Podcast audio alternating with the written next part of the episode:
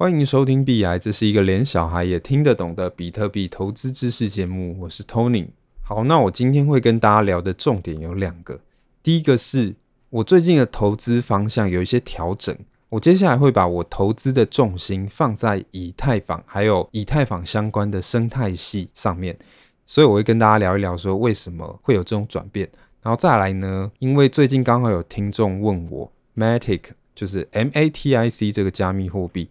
那因为我自己刚好最近也买了蛮多 Matic，而且我也蛮看好这个加密货币之后的发展，所以我会简单的跟大家讲一下说 Matic 这个加密货币是在干嘛的，然后为什么它对于以太坊之后的发展有可能会有很重大的影响。好，我在我的节目里面就有曾经提到过，我买的加密货币其实有百分之七十都配置在比特币、以太币跟币安币这三种加密货币上面。然后呢，我买的比例大概是三十趴的比特币，三十趴的以太币，然后十趴的币安币。那当然，我现在还在持续的定期定额买嘛。不过我接下来最主要买进的会是。以太币，那会慢慢的持续买以太币，直到我的持仓的比例会调整成四十趴的以太币，二十八的比特币跟十趴的币安币。也就是说，以太币会成为我主要的投资重心。那原因其实当然就是我自己更看好以太币接下来的发展。其实我在以前的节目中就有不止一次提到说，其实像以太币或币安币这种去中心化的大平台，它的想象空间其实会比比特币还要来得更大。因为像是以太坊，它有智能合约嘛，所以它比起比特币有更大的应用空间。像我们之前提到的 NFT，或者是你应该有听过的 DeFi，就是去中心化的金融。它都需要有智能合约才可以运作，所以这些应用它可以在以太坊上面运作，可是它没有办法在比特币上面运作的。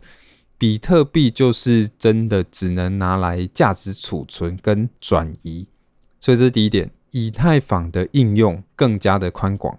然后再来是，其实以太坊是有一直持续在进化的，不只是以太坊上面的应用进化而已，以太坊的基础设施。其实也有慢慢在进化。那虽然说我之前提到过，以太坊现在是一条又贵又慢的区块链嘛，不过现在有很优秀的工程团队在慢慢改善这件事情。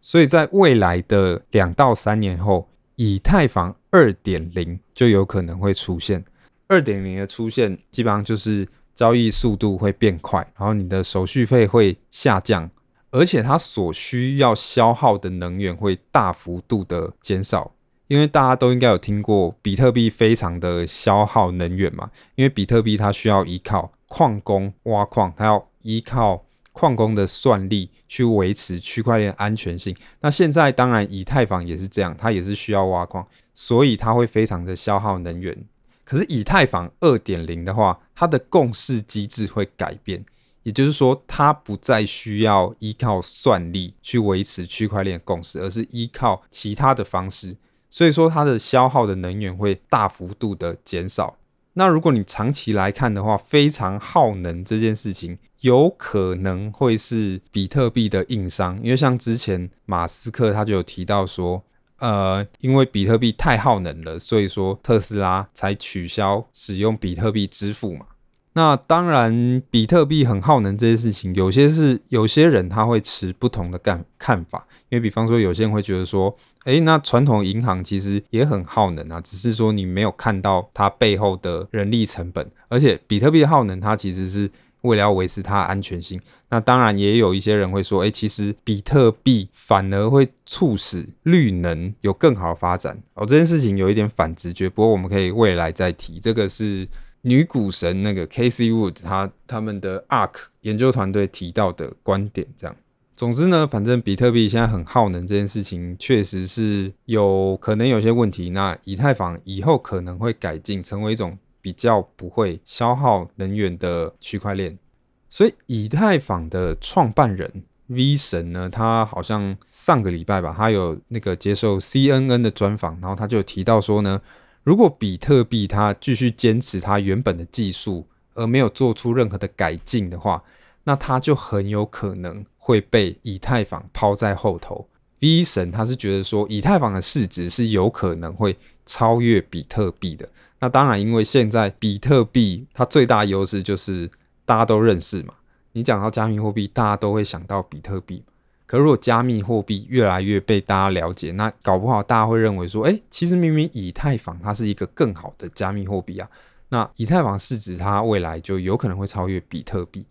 那这种说法其实是可以说服我的。因为我自己其实是一个软体工程师嘛，那我比较看好以太币这种应用空间更大，而且想象空间更多的加密货币。所以以太币的想象空间更大，而且它的市值更低，现在的市值才不到比特币的一半。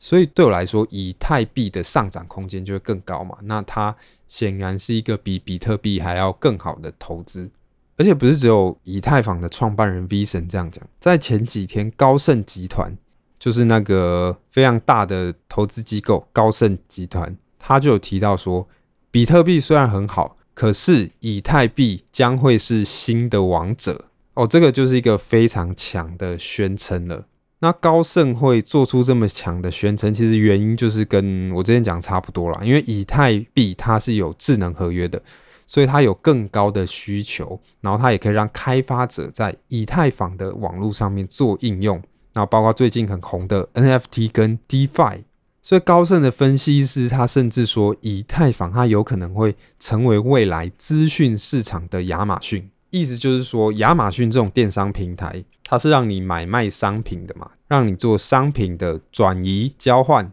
那如果你今天把资讯、数位资讯也看成是一种商品的话，那以太坊它就可以做到类似的事情，就是让大家在上面交换资讯。而且高盛他有提到说，那个以太坊升级之后呢，它就不会像比特币那么耗电了，它就不需要依靠算力来挖矿。所以呢，这也是我最近决定要把我的投资重心主要放在以太币的原因。那当然，我不是叫你全部卖掉比特币。那我自己也没有去卖比特币，因为比特币它还是有个很大的优势，就是大家都知道它嘛，而且几个月前都还有非常大的机构去买进比特币，那那些机构也不是笨蛋，所以我个人还是会保持大概二十趴的持仓。我更看好以太币未来发展，可是我也会分散投资在比特币上面。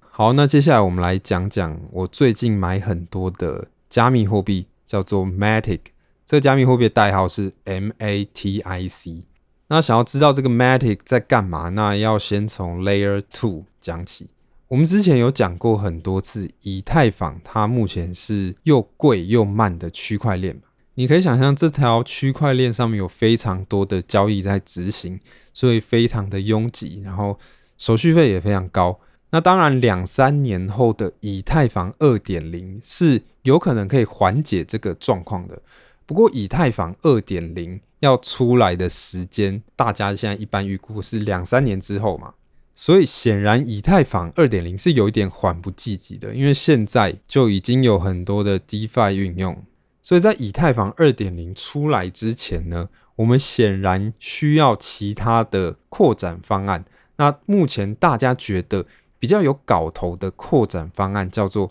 Layer Two。它英文翻译就是第二层的意思，就是第二层网络啦。那这个 Layer Two 呢，它其实不是指单一一个扩展方案，就像那个丝丝有三种嘛，那 Layer Two 呢也有好几种。Layer Two 包含了很多种的方案，什么 Plasma 啦，然后 Rollup 啊，然后状态通道啊，什么一堆，就是非常多的技术，然后也有很多的团队在做 Layer Two 的扩展方案。那最简单的来讲呢，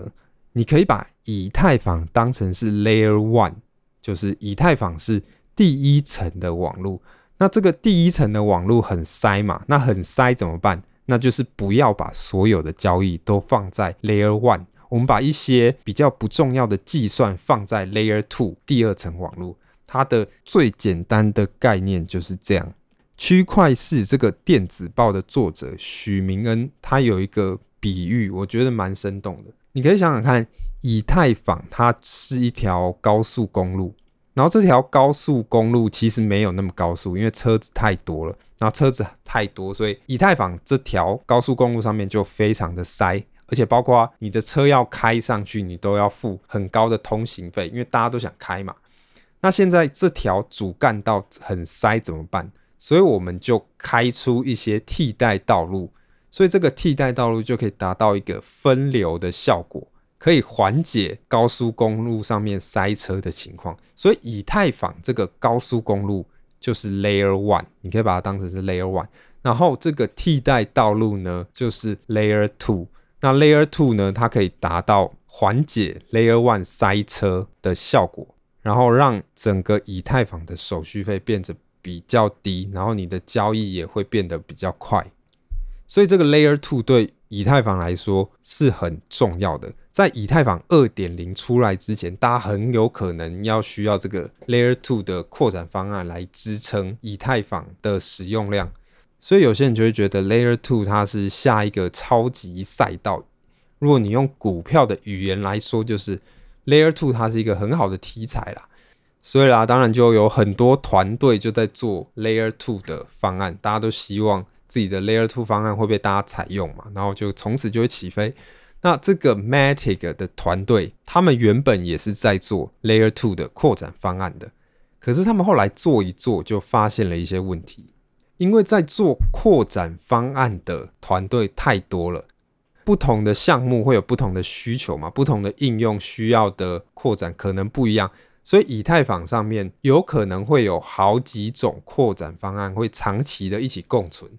就是以太坊这条高速公路最后可能会有非常多的替代道路，可是这些替代道路之间彼此是没有办法互通的，所以有可能会有个情况是，对于开发者来说，他很有可能他不知道要开哪一条替代道路，不同的方案的部署的方式或是开发的方式可能都不一样，而且很复杂，然后缺乏一种比较通用的结构。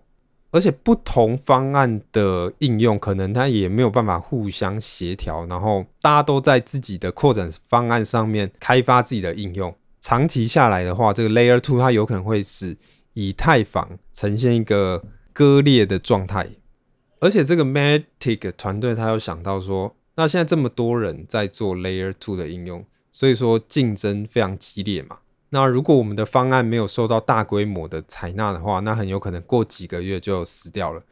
所以后来 Matic 团队他们就把他们想要做的东西的目标层次拉到更高。这个团队他们就改名叫做 Polygon。然后这个 Polygon 他们做的东西就不只是 Layer Two 了，他们要做的东西是整合各种 Layer Two 方案。所以说 Polygon 它的层次是更高的哦。他希望可以支持各种的 Layer Two 方案，而不只是单纯的做一一个 Layer Two 方案而已。Polygon 他希望让以太坊的各个 Layer Two 方案可以整合起来、串起来，然后成为一个很强大的多链网络，就是可以让以太坊变得更强嘛。所以，如果你上网查资料，或是你听一些人说这个 Matic 是什么，那当然这个 Matic 它后来改名叫做 Polygon 了。那有些人可能会跟你说，这个 Polygon 它是 Layer Two 的扩展方案，可是其实更精确的讲，Polygon 它其实是 Layer Two 的聚合器，它的层次是更高的，它是希望可以聚合各种 Layer Two 方案，然后整合在一起。那虽然说他们这个专案后来改名叫做 Polygon 了，可是他们的代币名称还是沿用 Matic 这个名字，就是他们的代币还是叫做 MATIC。那这个 Matic 代币呢，以后可能就会成为 Polygon 生态系里面的代币，然后用来支付手续费。所以说，Polygon 它其实是现在可以应该可以说是最火热的 Layer Two 的明星项目了。然后现在以太坊上面呢，有一些重量级的应用也已经开始支持 Polygon。那我刚才查一下，它 Polygon 它现在的锁仓量大概是币安智能链的一半。可是它的市值不到币安智能链的四分之一，所以我会认为说它的市值仍然是偏低的，而且我自己会觉得它是有潜力买进的，所以我个人也买了不少。我自己的加密货币的资产，我大概有拿了五趴去买 Matic，毕竟它就是现在这个 Layer Two 的题材里面最亮眼的明星项目。那当然，如果你有看它的价格的话，它最近的价格浮动还蛮大的，好像从零点八到二点四之间在跳跃，所以它的波动非常大。那如果你可能是一个比较保守一点投资人，你可能可以等它的价格往下，你再买。那我自己自己平均的买入价格应该大概是一点五左右，也没有很低啦。那当然，因为我认为它长期来看有可能会发展的蛮好的。好，那这个就是 Polygon，然后他们的代币名字叫做 Matic，M-A-T-I-C 就分享给大家。好，那这就是今天的全部内容。如果你觉得我们的内容还可以的话，那希望你可以在我的 FB 粉专，你打 B I 应该就可以搜寻到，然后可以帮我按个赞，或者是在 Apple Podcasts 跟 Spotify Podcast 上面订阅我们，然后给我们五星好评。好，那我们下次见。